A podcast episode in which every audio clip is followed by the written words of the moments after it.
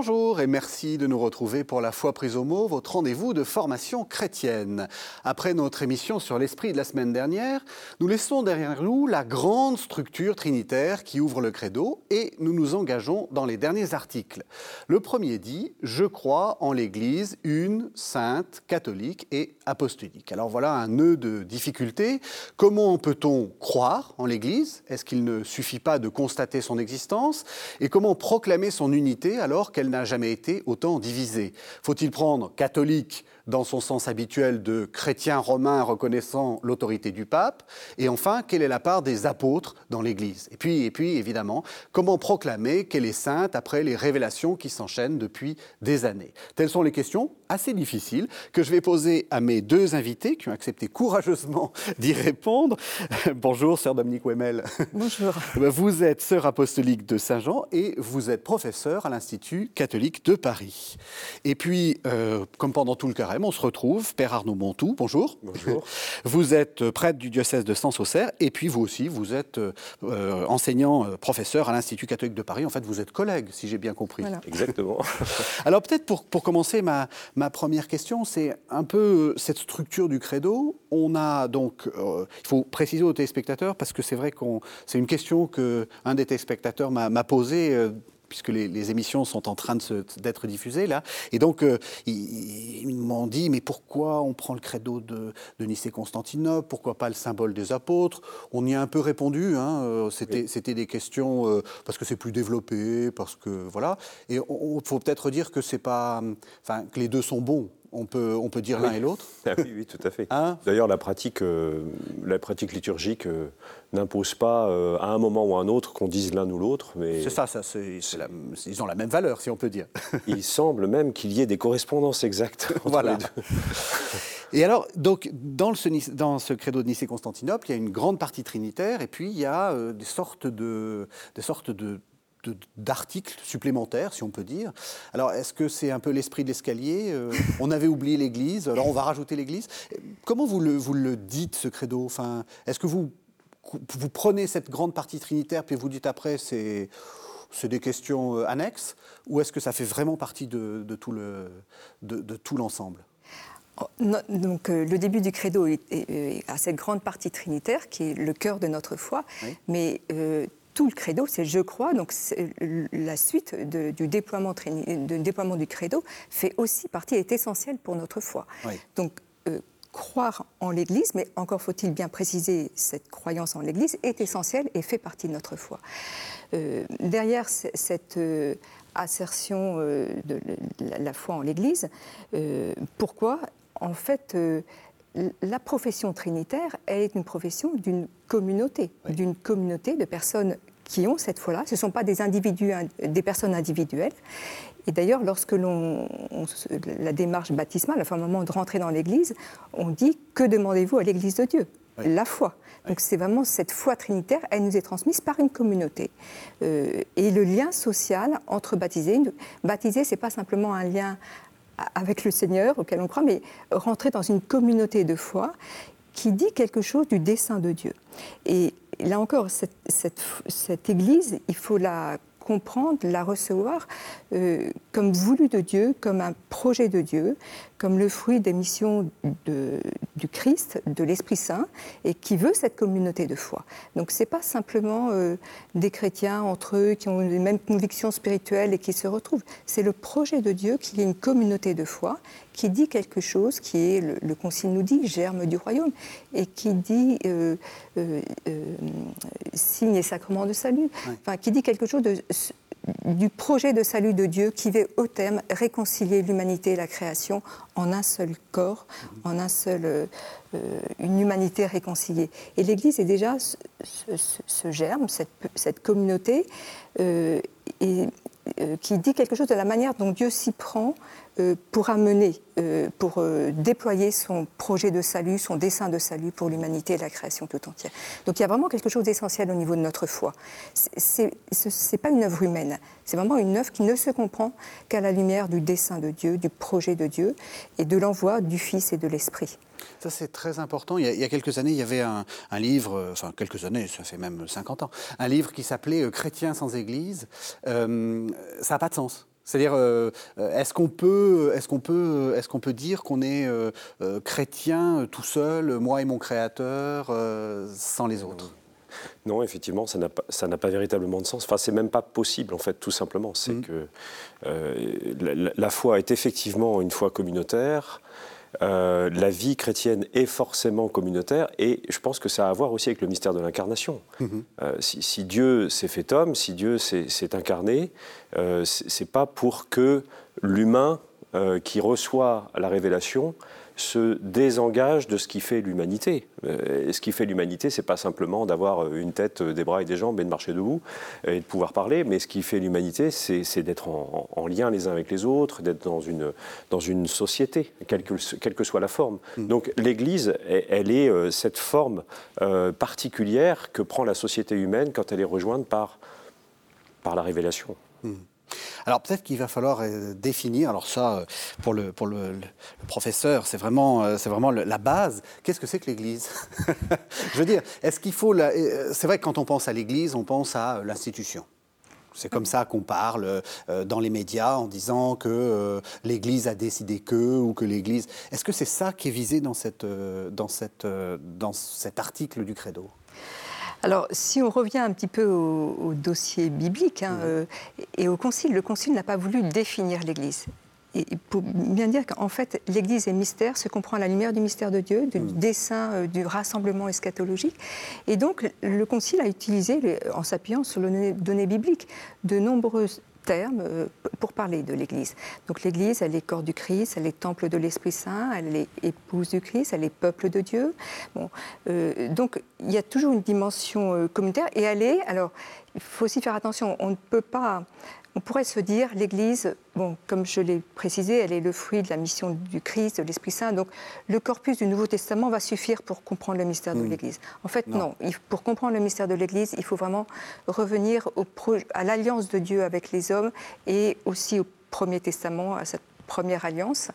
Euh, et d'ailleurs, l'Épître aux Éphésiens nous dit bien, des deux, Israël et les païens, il a fait un seul peuple. Donc il y, a, hmm. il y a un projet de réconciliation dans le Christ, Israël et les païens, il a fait un seul peuple. Donc cette Église, elle est, euh, le terme grec le dit, ekkaleo, une, une communauté convoquée, rassemblée par le Seigneur. Un rassemblement, oui. Un rassemblement. Oui, c'est ça. Euh, alors, dans la première alliance, il y avait cet rassemblement, la cale, pour recevoir les, commandements de Dieu et les mettre en pratique. Bon, euh, alors ce nouveau rassemblement, j'aime pas dire nouveau peuple de Dieu, je pense que c'est nouveau rassemblement du mmh. peuple de Dieu, puisqu'il y a mmh. Israël et les païens, sont convoqués, rassemblés par le Seigneur et le, cœur, c'est le mystère pascal, le mmh. mystère de mort et de résurrection, donc d'où la place importante de, de, l'Eucharistie, enfin, du, la dimension sacramentelle et euh, euh, l'Église, enfin, corps du Christ se comprend à la lumière du mystère de l'Eucharistie, mais on ne peut pas, euh, pour bien comprendre le mystère de l'Église, on est obligé d'utiliser cette diversité de termes. Aucun n'est suffisant. Hmm. Et dans la, donc, corps du Christ, temple de l'Esprit disent certaines choses, peuple de Dieu dit encore autre chose. L'Église qui est dans l'histoire des hommes, qui pérégrine, qui se renouvelle, qui est tendu, euh, voilà, qui est en chemin. Et ça a été une un des, problématiques euh, dans la période post-conciliaire, c'est que on s'est saisi de tel ou tel terme, le coupant des autres et déséquilibrant l'approche euh, et l'équilibre voulu par le Concile pour bien comprendre l'Église au niveau de la révélation, un regard théologal et en même temps qui, euh, une église inscrite dans l'histoire. C'est n'est mmh. pas euh, éphémère, invisible. Non, euh, elle, est, elle a des principes, puisque voilà, elle n'existe que par la présence de Dieu, la conduite de Dieu. Il y a une coopération. mais on doit tenir la dimension visible et invisible, mmh. humaine et divine. Enfin, il y a les ah, deux dimensions. C'est intéressant parce que c'est vrai qu'on est tout le temps tenté de, de choisir. De, dire, bon, bah, l'Église, euh, euh, ce qui m'intéresse, euh, c'est que l'Église invisible, parce que je ne veux rien avoir à faire avec cette Église visible, que, avec laquelle je ne suis pas d'accord, ou au contraire, ah, bah non, l'Église, ça n'est que ce qui est rassemblé autour du pape ou des évêques. Et, vous dites, il faut, il faut tout le temps se dire, attention, c'est ça et c'est aussi autre chose. Et en même temps, comme dirait l'autre. En fait, c'est toute la complexité du ministère de l'Église qui est une nature humaine et divine. et si on regarde dans l'histoire comment s'est élaboré le discours sur l'Église. L'Église s'est mise progressivement à parler d'elle-même. Et bien souvent, chez les pères, il n'y a pas. vous voyez, il y a des traités chez saint Augustin sur le baptême, sur le Christ. Il n'y a pas de traité sur l'Église. Bon, L'Église est partout présente. Et progressivement, les problématiques ont obligé à, élaborer, à dire qui elle était. Donc, le discours sur l'Église s'est souvent élaboré dans un contexte de polémique, de controverse. Euh, du coup, avec peut-être euh, certains déséquilibres, enfin, on insistait sur tel aspect pour répondre à l'autre qui est autre et qui n'est pas d'accord. Donc, euh, on a bien vu ce qui s'est passé. Enfin, entre autres, la, période des schismes a été mmh. l'occasion, le grand schisme à la fin du premier millénaire. Donc, on a développé une réflexion sur le ministère pétrinien du, du pape, le schisme de la réforme. Euh, donc la réforme insiste beaucoup sur l'Église invisible, la dimension invisible de l'Église, Dieu seul connaît les siens. Donc on a insisté sur la dimension visible mhm. et euh, la dimension institutionnelle. Euh, après, il y a eu toutes les polémiques avec les pouvoirs politiques, d'autres polémiques intellectuelles, de, le développement des sciences, etc. Et donc euh, voilà, c'est dans des contextes comme ceci que, finalement la réflexion euh, s'est développée et en particulier on a été très marqué euh, par le schisme du, XVIe siècle, mmh. la réforme. et jusqu'au concile, finalement, dans la tête de beaucoup, et même dans les manuels, qu'est-ce que l'Église? C'est d'abord le pape, les évêques, et il faut regarder les manuels d'histoire aussi, la manière dont ils présentaient. Donc le Concile est vraiment le Lumen Gentium, est le premier grand traité sur l'Église d'une certaine manière euh, théologique. Euh, le plan de Lumen Gentium dit bien la dynamique enracinée en Dieu, accomplissement eschatologique avec la place de la Vierge Marie. Euh, mais ça arrive après 2000 ans et aujourd'hui, comme vous l'avez très bien dit, qu'est-ce que l'Église dit? Ben, quand on pense ça, on pense qu'est-ce que le magistère dit. Enfin, l'Église, c'est le magistère. On a bien du mal à rentrer dans le geste de Vatican II. L'Église, c'est euh, l'ensemble des baptisés.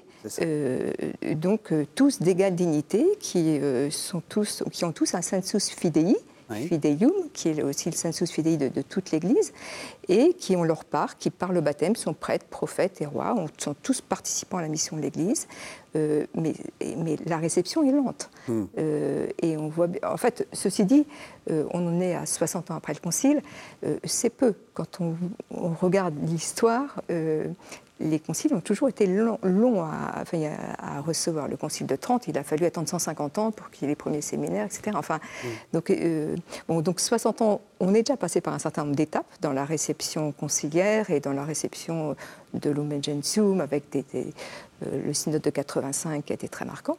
Mais il y a encore tout un chemin à faire. Et le pape actuel euh, nous fait franchir une nouvelle étape, comme les autres papes. Enfin, on a franchi différentes étapes avec les, papes successifs, qui chacun apporte leur pierre, pour nous aider à recevoir euh, le Concile, en disant que euh, tous, hein, Jean-Paul II, Benoît XVI, que c'est vraiment la tradition vivante de l'Église, un acte de tradition au grand sens du terme, et qui est incontournable. et, le, texte de Lumen Gentium, vraiment, est le fruit d'un ressourcement biblique, patristique, et en même temps s'appuyant sur les grands, euh, euh, les grands théologiens du Moyen Âge, mhm. euh, vraiment.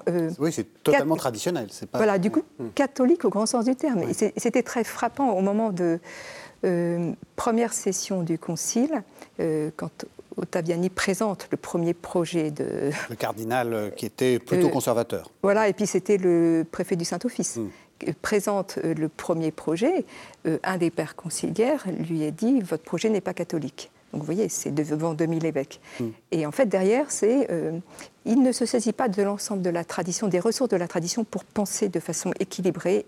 Et effectivement, vous vous appuyez que sur les, les vous revenez qu'au 19e siècle, où sont les pères grecs, où sont les grands, les grands théologiens du Moyen Âge. Donc voilà, Lumen Gentium est le fruit d'un ressourcement biblique, patristique et, et donc d'un certain équilibre. Aujourd'hui, on se rend compte qu'il y, a encore du travail à faire, mhm. une réflexion à avoir sur les ministères. Enfin, euh, c'est pas un terme, c'est une étape. La tradition est vivante, donc on continue à réfléchir, euh, à recevoir la révélation dans des esprits limités. Donc, ça oui, c'est un peu. donc euh, voilà, c'est. donc l'Église, elle est d'abord ce, rassemblement des baptisés qui veulent vivre de, cette foi en un Dieu qui accompagne leur histoire et qui met au cœur de notre vie le mystère pascal, qui est un mystère de mort et de résurrection et qui tend vers un accomplissement où on espère qu'au terme, enfin on croit euh, que Dieu sera tout en tous, donc on, reconnaîtra tous Dieu pour Père et de ce fait même on sera tous fils dans le Fils. Les baptisés ne sont pas euh, le club des sauvés, mais le club, enfin, d'une certaine manière, de ceux qui euh, ont euh, plongé dans, enfin, euh, ont reçu, vivent déjà de cette euh, vie filiale dans le Christ autant qu'ils peuvent, essayent. la clé, la charte, ce sont les béatitudes. Donc c'est un, c'est une charte exigeante quand même qui, demande une conversion assez simple. et ceux qui disent, bah, vous voyez, cette vie filiale, cette vie avec le Christ est chemin de bonheur et d'une certaine plénitude. Donc on a mission de l'annoncer et de la proposer. Mmh. Euh, mais après, euh, la grâce du Christ déborde les frontières de l'Église, euh, et donc le, Christ, Dieu, accompagne toute l'humanité par des moyens que Dieu seul connaît. Et c'est ce qui est dit dans Gaudium et Spes, numéro 22.5. Bon. Mmh. mais on a une responsabilité particulière, un, mandat particulier. L'élection, dans toute la révélation, élection est toujours associée à mission-mandat. Mmh. Donc voilà, nous, c'est annoncer cette bonne nouvelle, la proposer et témoigner. Alors, le témoignage, il est ce qu'il est. Hein. Mais justement, euh, est-ce que vous comprenez ceux qui disent, euh, parce que là on est au cœur par exemple de, la démarche synodale, euh, que tout le monde participe, ceux qui disent, mais on perd l'autorité des évêques, et ils ont l'impression qu'ils perdent l'Église vous voyez, euh, alors euh, soyez prudent, hein, vous avez une carrière à faire, donc peut-être que. Il va falloir être. vous voyez ce que je veux dire? Des gens qui arrivent et qui se disent, mais euh, voilà, le pape remet en cause des choses, les évêques n'auront plus leur place. vous comprenez aussi ça? Bah, on, peut comprendre qu'il puisse y avoir des inquiétudes, parce que les équilibres qui, qui, viennent d'être évoqués, même quant à la à la tentative de définir quelque chose de l'Église, de dire quelque chose de l'Église. On voit bien à quel point c'est délicat et il faut tenir l'ensemble des, termes pour une définition équilibrée, etc. Donc c'est vrai aussi pour la vie de l'Église. C'est-à-dire qu'il y, a un équilibre à avoir entre euh, euh, la responsabilité des évêques, l'autorité du magistère romain, etc. Mais, mais il y a aussi effectivement à faire lever euh, cette cette patte, pour le coup, euh, de l'ensemble du peuple de Dieu qui a du mal encore à prendre sa place. Enfin, l'ensemble du peuple de Dieu, euh, les évêques font partie du peuple de Dieu, ils ne sont pas en dehors. Mais euh, c'est vrai que pour les baptisés laïcs qui n'ont pas de consécration ou de responsabilité particulière, parfois ils ont l'impression qu'ils sont qui sont justement pas l'Église. Et, mmh. c'est important de faire, de prendre le temps de donner la parole à chacun.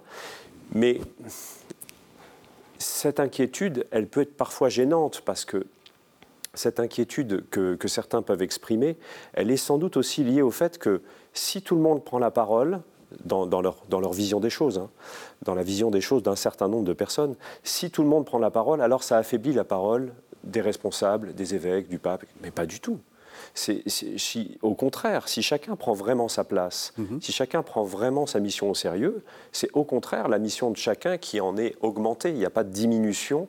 Euh, c'est quand même étrange l'idée que euh, le fait qu'un tel prenne sa place, ça va empêcher l'autre de prendre toute la place. Mhm. C'est bizarre quand même, mhm. parce que c'est parfois un peu ça. Il faudrait que quelqu'un ait toute la place, alors que non, en fait, il faut que chacun prenne sa place, et ça permet à chaque ministère dans l'Église, à chaque responsable dans l'Église, à chaque, à chaque euh, oui, parti, euh, de, au contraire, de jouer vraiment sa partie. Si on prenait une image un peu musicale, mm-hmm. on pourrait dire que si le chœur, euh, dans sa totalité, ne chante pas, ben, les solistes, ils servent à quoi? Enfin, c'est étrange. Enfin, c'est peut-être une, idée, une image un petit peu... Et le chef d'orchestre est bien ennuyé. Ben oui, et c'est ça. Et, donc, en fait, il faut que chacun prenne vraiment sa place. Mm.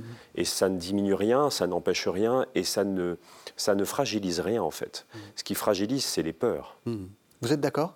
Parce que sur cette angoisse aussi, parce que j'imagine que les, étudiantes, les étudiants euh, doivent vous la retransmettre aussi, euh, ces questions sur le synode, sur... Euh, voilà, ce, que vous, ce que vous êtes en train de nous expliquer, c'est quand même quelque chose d'assez... à la fois très exigeant, où il faut être à la fois dans un peu quelque chose d'un peu mystique, et puis en même temps de très concret. C'est je pense que comme Arnaud l'a très bien dit, en fait, derrière l'intention du pape, c'est que chacun prenne sa place dans l'Église et qu'on rentre dans des nouveaux processus de discernement pour que l'Église soit ce qu'elle doit être et, euh, euh, au milieu du monde. Et comment penser à nouveau frais euh, le, la mission de l'Église en écoutant les signes des temps, en écoutant les défis, un monde d'une complexité inouïe. Mhm. Et est-ce que quelques-uns peuvent penser tout seuls, peuvent réfléchir tout seuls au, comment expliciter, renouveler et, dire cette bonne nouvelle donc, l'Esprit Saint a donné ses dons, euh, de, à, voilà, donner des dons à tous. Euh, et pourquoi ne pas se réjouir de cette diversité mhm. euh, qui, va nous permettre de, construire et de, s'éclairer, de s'engendrer mutuellement En fait, encore, ça a déjà été évoqué, mais quelle est l'anthropologie? En fait, on, est et on ne se déploie vraiment que grâce aux autres, en relation avec les autres. Et, on n'est rien sans les autres. voilà, mhm. le pasteur ne sera rien sans l'écoute, sans la dynamique avec le, avec l'ensemble de la communauté. La, communauté euh, a besoin euh, d'un pasteur qui, euh, voilà, qui, l'entraîne, mais qui n'est pas le seul à avoir les idées et les, les, les initiatives, mais qui a une responsabilité ultime. Euh, et le pape veut d'abord nous dire, en fait, vous devez tous participer au processus de discernement pour trouver comment continuer à vivre cette vie chrétienne et ce témoignage et la mission qui vous est demandée au cœur d'une humanité d'une complexité inouïe.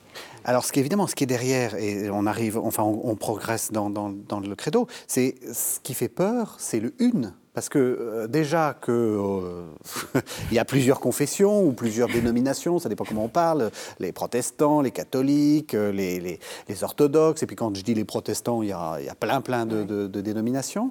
ce dont on a peur, c'est que qu'on abandonne cette sorte de, pyramide où au moins les choses étaient claires, le pape, les évêques, le, peuple baptisé. Et là, tout d'un coup, ça va être le, bazar. Ben, le pape convoque une autre figure géométrique, c'est plus la pyramide, c'est le polyèdre. Mhm. Euh, quoi qu'il en soit, c'est une figure qui est une. Oui. Euh, bon, donc, euh, je pense que dans le credo, on dit une, sainte, catholique et apostolique. Il faut tout tenir. Il faut tout tenir, et l'unité est catholique. Enfin, oui. il y a une intériorité mutuelle de toutes les notes. Donc l'unité, c'est une unité euh, qui embrase. Euh, alors voilà, donc on est unité. Il faut tenir en, même temps la notion de catholique qui embrase la diversité euh, des dons, des charismes, des cultures. Des, enfin voilà. Catholique, pour être clair, c'est universel. Hein alors. Oui, il y a deux assertions, mais... Alors, allez-y, allez-y. Alors, catholique, c'est catholone qui, qui embrasse l'ensemble. Oui. Donc, vous voyez, qui, qui, donc, voilà, il y a des mentions euh, quantitatif, si l'on peut dire, euh, d'extension universelle. Donc le message de la, parole de Dieu, le message évangélique peut rejoindre toute l'humanité euh, dans, dans, toutes ses composantes culturelles, sociologiques. et puis, donc voilà, c'est d'abord ça, mais mais on peut aussi dire qu'en un lieu, vous voyez, il n'y a pas que l'Église universelle, l'Église dans son extension universelle qui est catholique. Mais l'Église locale est appelée et catholique. C'est ça. Euh, en ce sens qu'elle est, capable, là je vois, je vois ce que vous voulez dire. Vous voulez dire euh, qu'il n'y a pas qu'une Église universelle qui aurait toute l'ecclésialité en elle. Voilà. Euh, une petite église, enfin une petite communauté, elle est, déjà catholique. Voilà, elle est déjà catholique. Et d'ailleurs, voilà, interrogeons-nous, nos, nos communautés, est-ce qu'elles sont des espaces où tout le monde a sa place, quel que soit le milieu social, la culture, etc. Euh, c'est un espace euh, qui peut donner et proposer la foi et être accueillante à, toute cette diversité. Donc cette unité, euh, elle est catholique. C'est une unité qui, a une capacité d'accueillir l'humanité dans sa diversité. Et, donc elle est d'abord communion. Alors après, certes, il y, a eu des fractures et c'est pour ça que des, ruptures. Euh, et donc on, est sans cesse en chemin pour essayer de recevant le que tout soit un comme mhm. toi, enfin recevant cette unité de Dieu. Cette Église, elle est encore une fois, elle est corps du Christ, temple de l'Esprit. Dieu est un, il s'est associé une communauté mhm. euh, qui, a des visages très divers. Et aujourd'hui, il, y a des ruptures il y a des séparations qui, euh, qui, ne permettent pas de parler de communion. Il faudrait voir à partir de quel moment on peut se dire on est en communion avec une diversité. Dès les premiers temps de l'Église, entre l'Église euh, euh, latine, le patriarcat latin et oriental, il y avait des il y avait des différences euh, disciplinaires d'un clergé marié, de, il y avait des tas de différences. Mais on estimait, enfin, on, vivait encore en communion, euh, une communion intégrant euh, une, une, certaine diversité disciplinaire, des patrimoines liturgiques différents, et puis on pourrait citer d'autres. Donc voilà, trouvons le chemin de cette communion, de cette réconciliation, mais qui intégrera une certaine diversité. Mmh. Aujourd'hui, il y a des, différences qui sont séparatrices et qui ne nous permettent pas. Euh, voilà. Euh, mais faisons attention, ce n'est pas une unité, uniformité, mais une, unité qui, voilà, qui, se veut. Euh, et, on a bien dit, hein, l'Église, c'est l'ensemble des baptisés. Oui. donc, les autres communautés tiennent un, ensemble de. On est en communion voilà, d'éléments qui, nous rassemblent. On est capable de prier ensemble. Alors, à ce jour, pas la célébration eucharistique, mais il y a des tas de lieux de, au-delà de la, célébration euh, de la semaine pour l'unité. Euh, euh, moi, j'ai fait un voyage œcuménique en, Allemagne, ben, on, disait les lots des vêpres ensemble avec des protestants. Enfin voilà, il y a des tas de lieux où on peut prier ensemble. On, est unis par un certain nombre de, On a tout un patrimoine commun qui nous réunit. Euh, ah oui, ça, je, peux témoigner, parce que moi, je suis, je suis plutôt exégète. Euh, je travaille en permanence avec des protestants et à part quelques tout petits points où effectivement on sait qu'il faut être prudent, la Vierge Marie, etc. Mais enfin, c'est la même science, c'est la même, euh, on est dans la même progression. Il n'y a, a, pas de différence en réalité sur la, la, la, manière de travailler des textes. Je suis tout à fait d'accord avec vous. Vous êtes catholique Oui, oui, oui, j'avoue. Euh, non, je, repensais euh, en, entendant euh, il y a un instant ce que vous disiez que frère Roger de Thésée, qui, a, été un des, témoins de, ce désir d'unité au XXe siècle très fort avec la communauté de Thésée. Et il disait dans un de ses ouvrages, j'avais été sensible à cette, parole qu'il avait dite, écrite, euh, je ne pourrais pas penser une unité, disait-il, où on me demande de renier la communauté dans laquelle j'ai reçu la foi en Jésus-Christ. Mmh. Et, je trouve que ça, c'est intéressant pour penser le, désir d'unité aujourd'hui, quand certains ne penseraient l'unité que comme une réintégration humble, pure et simple à la communauté euh, catholique, etc. Euh, dans un sens ou dans un autre d'ailleurs, hein, parce qu'on peut avoir exactement le même type de réflexe dans telle ou telle communauté d'église.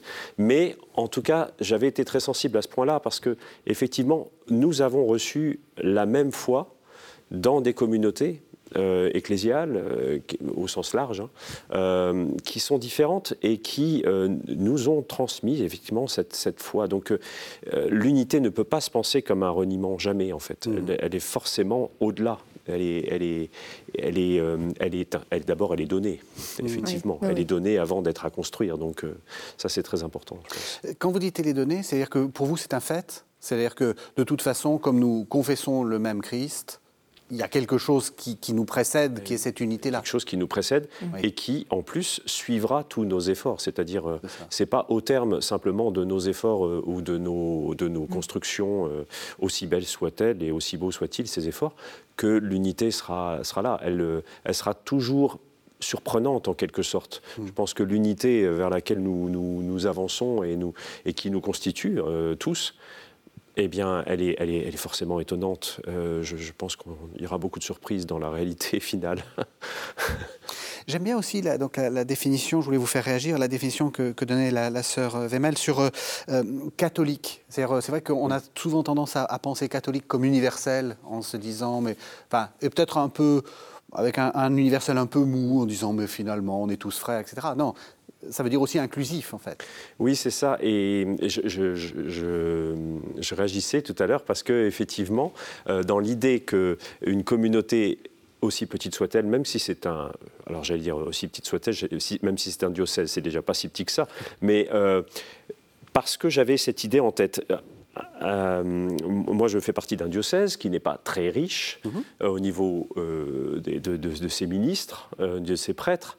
Et quelqu'un, il n'y a pas si longtemps que ça, disait à notre évêque bah, Vous n'avez pas beaucoup de prêtres, mais vous les envoyez. Alors, il y en a un qui est à l'Université catholique de Lyon, il y en a un autre qui est à l'Institut catholique de Paris. mais et en fait, je pense que la décision de, notre évêque sur ces, et, de bien d'autres évidemment, mais là je pars d'un cas concret, elle est compréhensible uniquement dans cet esprit de catholicité aussi. C'est-à-dire qu'un diocèse, comme n'importe quelle communauté chrétienne, ne doit pas avoir seulement le souci de son organisation interne, etc. Il doit avoir le souci de quelque chose de plus large. Donc mm. envoyer quelqu'un mm. euh, pour la formation, qui, ça ne va pas revenir directement comme avantage au diocèse d'envoyer quelqu'un euh, dans une université pour enseigner, alors qu'on pourrait le garder dans le diocèse. Mais donc ça, je pense que c'est important pour une paroisse, pour une communauté religieuse, pour un diocèse, s'interroger en se disant, est-ce que j'ai le souci du bien de l'ensemble de l'Église aussi, et pas simplement le souci euh, bon, d'appartenir à une multinationale euh, religieuse. Euh, comme ça, je peux dire que je suis catholique, parce mm. que j'appartiens à la multinationale, entre guillemets. Mm. Mais non, c'est plus compliqué que ça. C'est un souci interne du bien de tous et de, de, l'annonce à tous. Donc c'est une note sans doute beaucoup plus complexe que ce qu'on peut entendre parfois. D'accord? Oui, bien souvent, on, enfin, on, pensait que pour être catholique, il fallait être euh, voilà, en, communion avec le pape. Voilà. Mm. Donc c'est vrai. Mais j'ai le souvenir d'un article euh, de, Joseph Ratzinger comme théologien euh, qui, soulignait que le lien horizontal d'une certaine manière, mais qui, est théologal, entre toutes les communautés, tous les diocèses, était tout aussi infrangible et nécessaire pour parler de catholicité et pour être vraiment une communauté catholique que le lien avec le pape, qui certes est là, mais en fait, euh, voilà, et c'est ce qu'on cherche à développer dans les régions apostoliques. Enfin, oui, ce, euh, une communauté catholique n'est jamais repliée sur elle-même. Elle est toujours en hmm. communion avec, avec d'autres, avec ceux qui sont autour, avec les, alors, euh, qui, ont des structures particulières. Mais, hmm. Et c'est vrai pour euh, diocèse, paroisse, mais c'est aussi vrai euh, euh, pour, pour tout le réseau associatif, pour la vie religieuse, etc. Tout type de communauté, si elle se veut ecclésiale et catholique, doit être en, dans un tissu de relation, inscrit dans un tissu de relation et, et en communion avec les pasteurs, ça c'est incontournable. Vous avez raison de, dire ça. C'est euh, peut-être un, des réflexes quand on pense à l'Église, c'est paroisse. Mais vous, avez raison. Il y a les groupes, euh, les groupes caritatifs, il y a les associations, il y a même euh, les chorales. Tout ça, c'est l'Église. Enfin, je veux dire, il n'y a, pas que, il a pas que, que, cette organisation très particulière qu'est la paroisse, qui, comme vous l'avez dit au début, mon Dieu, ça a changé dans l'histoire. Il, y a plein de, il y a eu plein d'organisations possibles. Enfin... Et, même d'ailleurs ce mot paroisse, aujourd'hui, simplement en France, une paroisse parisienne, une paroisse dans un diocèse rural, ça n'a rien à voir.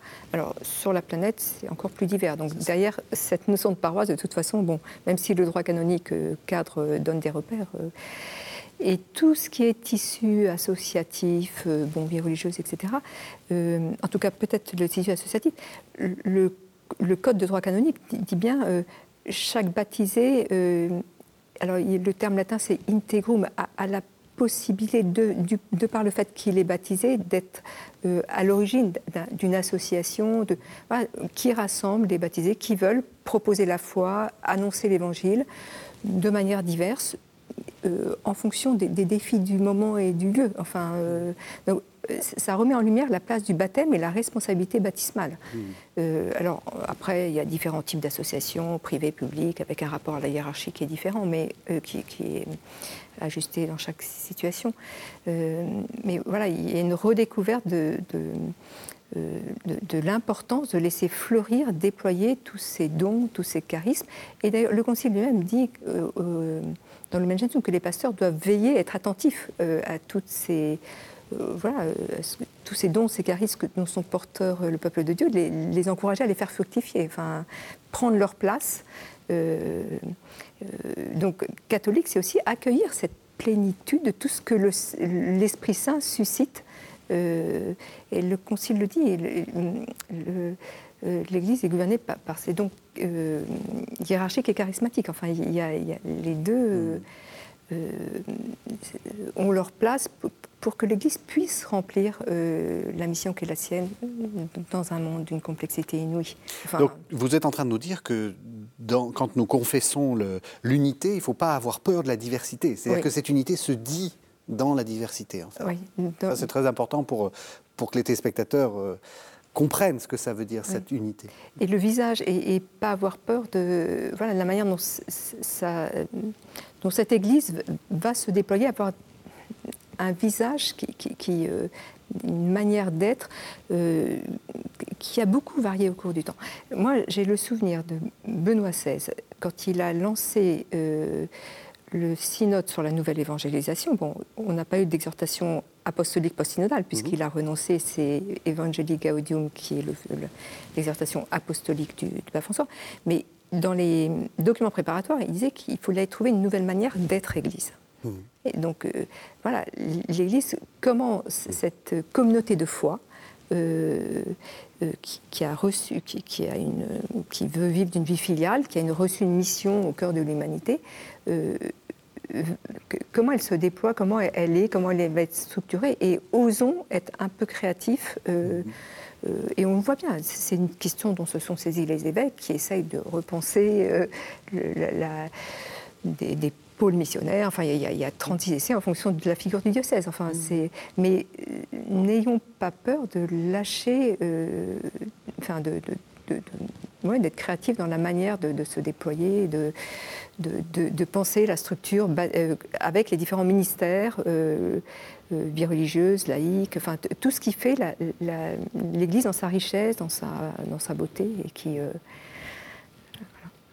Être créatif, c'est être créatif, c'est traditionnel, hmm. en fait, dans l'Église. Si on regarde bien l'histoire, être créatif, c'est traditionnel. Alors qu'on peut avoir parfois l'idée, euh, sans doute un petit peu, un petit peu inajustée, que être créatif, c'est justement être contraire à la tradition. Hmm. C'est pas vrai.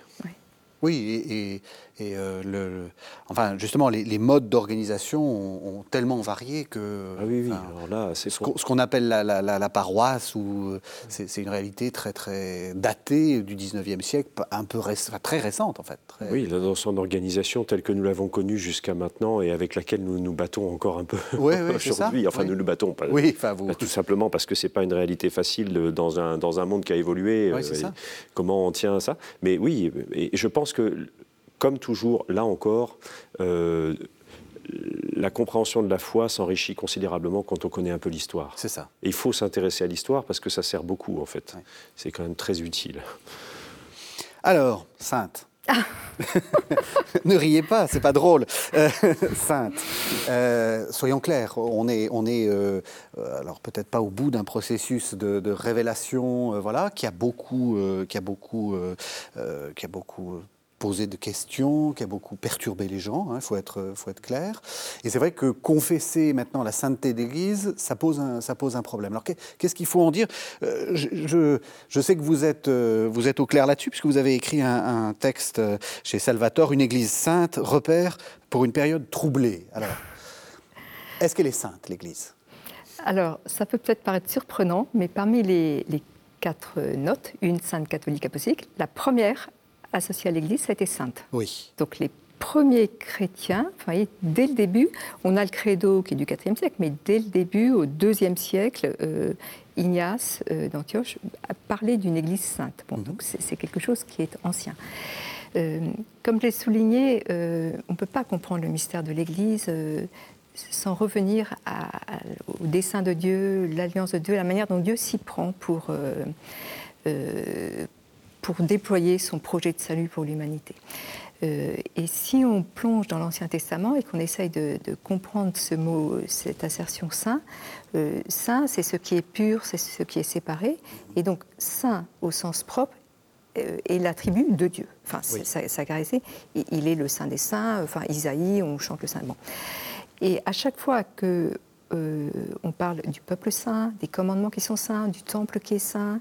Euh, ça dit le de Dieu. Les commandements nous sont donnés par Dieu. Le temple est saint parce que c'est la demeure de Dieu. Euh, la terre est sainte parce qu'elle est donnée par Dieu. Donc c'est un terme qui dit une relation, une relation d'une réalité avec Dieu. Mhm.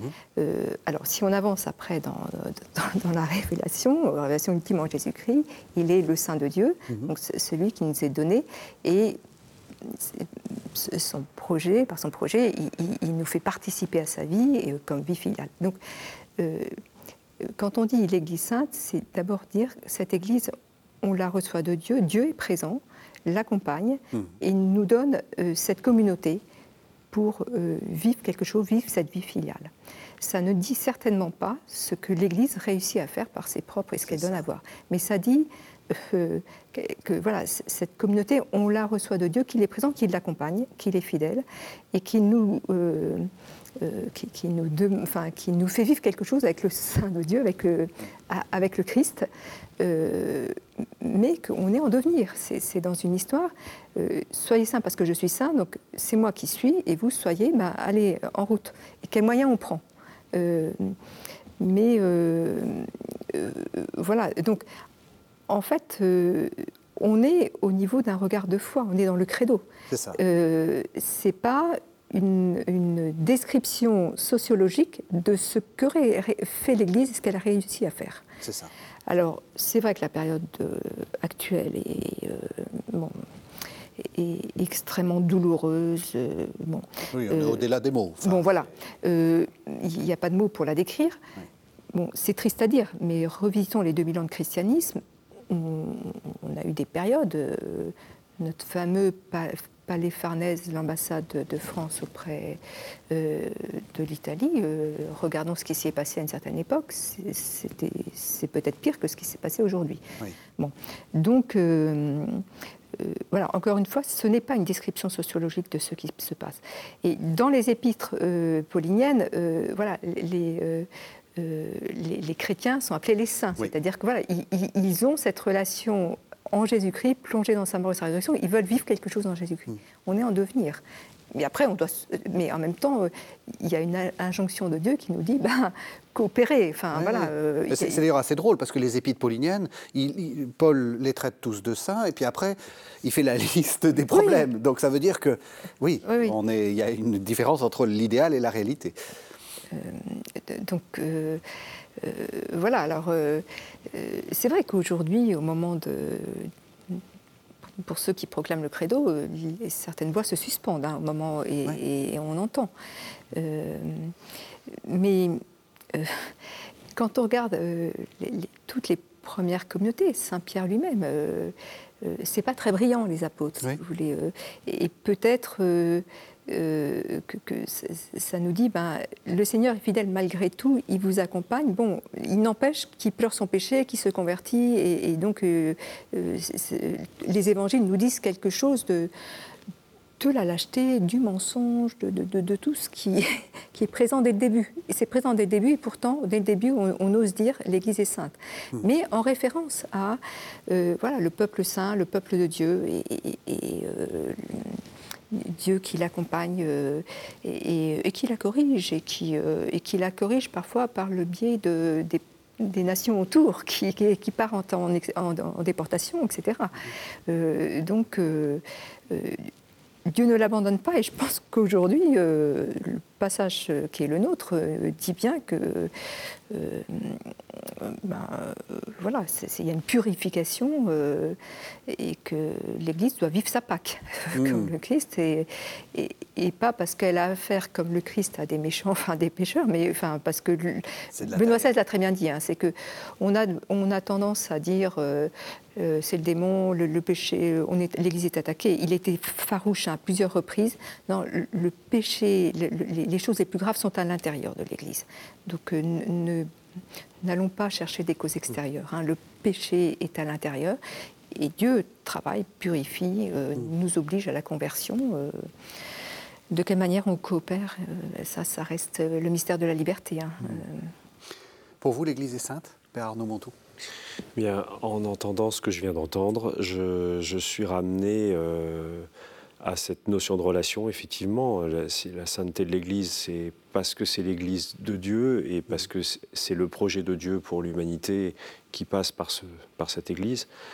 Euh, mais il y a plusieurs manières d'être en relation. Et quand on est en relation euh, avec Dieu, on peut être à la fois fier, et il peut y avoir parfois une proclamation de la sainteté de l'Église qui peut être un peu, un peu, un peu fière, vous voyez, un peu, un peu la tête haute, on est l'Église du Seigneur, etc.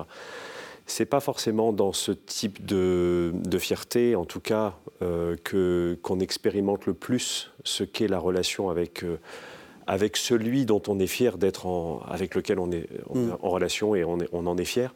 Mais c'est quand justement on fait l'expérience de notre infidélité, de nos infidélités, ce n'est pas une infidélité radicale, c'est nos infidélités, euh, faire l'expérience de ça et se rendre compte que Dieu est fidèle et qu'il est miséricordieux et qu'il ne, nous abandonne pas, comme, comme cela a été dit, euh, là, la fierté change de, de, visage en quelque mmh. sorte.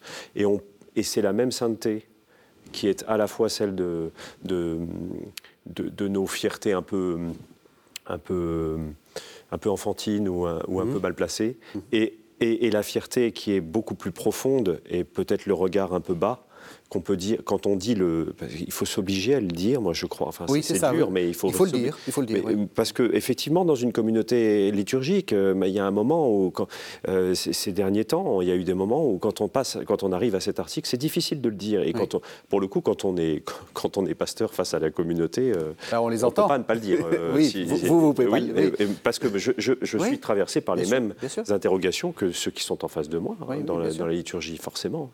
Mais se forcer à le dire c'est se dire, je me rappelle que la sainteté, ce n'est justement pas ce que je pense parfois. Mm. je, je, pas, ouais, moi je, suis saint, euh, l'Église est sainte, etc. non, c'est pas ça. Mm. C'est beaucoup plus profond, c'est beaucoup plus, beaucoup plus douloureux aussi. Mm. C'est peut-être aussi, ça passe aussi par là. Ce qui nous peut-être fausse un peu la, perception de cette sainteté, c'est qu'on euh, a eu peut-être tendance à penser sainteté, perfection, hérocité des vertus, vous voyez la manière. Or, euh, voilà, et l'Église est définie comme société parfaite, euh, experte en humanité, enfin, mmh. ça. Donc mmh. là, ça, ça, ça, et justement, le Concile a voulu sortir de cette, enfin, quand elle disait société parfaite, c'est-à-dire que ça voulait dire qu'elle donnait à ses membres, à ses, aux baptisés, les moyens de, sa relation à Dieu et de, vivre cette vie filiale, que sont les sacrements, la parole de Dieu, euh, voilà, tout, l'enseignement, enfin, toutes ces médiations qui nous permettent de, déployer, d'enrichir, de, grandir dans cette vie filiale, euh, qui est un chemin de conversion.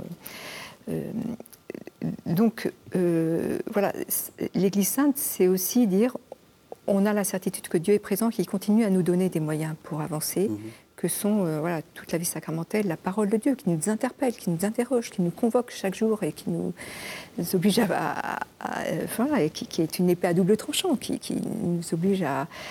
Enfin, si, et puis, il nous donne aussi des frères, des sœurs qui sont aussi euh, et, et, euh, la, et puis, il met aussi auprès de nous, comme le, peuple d'Israël, euh, des personnes extérieures à la communauté qui, qui nous provoquent aussi. qui, donc, Dieu est fidèle et il nous donne un certain nombre de moyens pour, en tout cas, des médiations qui, qui, viennent de lui, que sont la vie sacramentelle, la parole de Dieu, c'est les deux.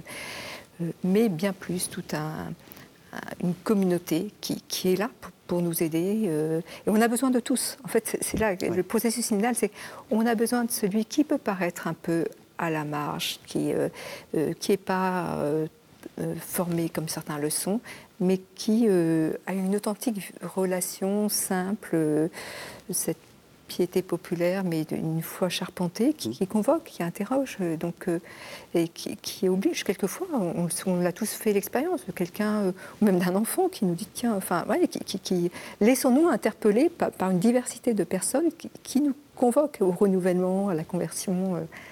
Euh, donc, euh, on est sans doute heurté parce que voilà, cette notion de sainte, on, a, on met à côté société parfaite, qui mhm. sait, qui, et c'est pas ça en fait. Euh. tout à fait. On arrive à la toute fin de l'émission. dernier adjectif, apostolique. on en a beaucoup parlé. C'est le, le, le poids de l'histoire en fait. C'est le fait qu'il y a une transmission Oui. Alors là encore, il faut. Euh, bon, donc euh, c'est la foi apostolique, la foi qui nous est transmise par les premiers apôtres. Euh, on a pu réduire l'apostolicité de l'Église à la succession apostolique. Vous voyez, mhm. se dire, ben, derrière, ça, dit, oui, qu'il y, a le collège des, évêques qui succède au collège des apôtres, oui. Mais là, c'est l'Église qui est apostolique. Donc c'est toute l'Église, tout l'ensemble des baptisés qui a mission de de permettre à cette foi apostolique, la foi des premiers apôtres, de continuer à se transmettre à la course de la parole. Et on est tous. Euh, euh, voilà, euh, on doit tous contribuer à faire passer le témoin, participer à cette course de la parole, cette, du, du cette bonne nouvelle, mhm. et qui s'enracine dans, dans, cette foi des premiers apôtres, euh, ce, euh, cette foi apostolique, mais surtout ne la réduisons pas, cette foi des premières communautés, ne la réduisons pas à la succession apostolique, enfin qui a sa place. Hein, mais, hmm. euh, Qu'est-ce qu'il faut retenir de l'émission, Père Arnaud Montou Question toujours difficile. La relation. Sans doute la relation. C'est vrai pour tous les articles, mais, mais là, sans doute qu'avec cet article de, de foi, on est, on est, on est obligé de passer par la relation pour, pour véritablement la comprendre, comme, comme cela nous a été montré, je, mm. je crois. Et euh, la relation, parce que l'Église est, est dans le projet de Dieu et que Dieu est relation.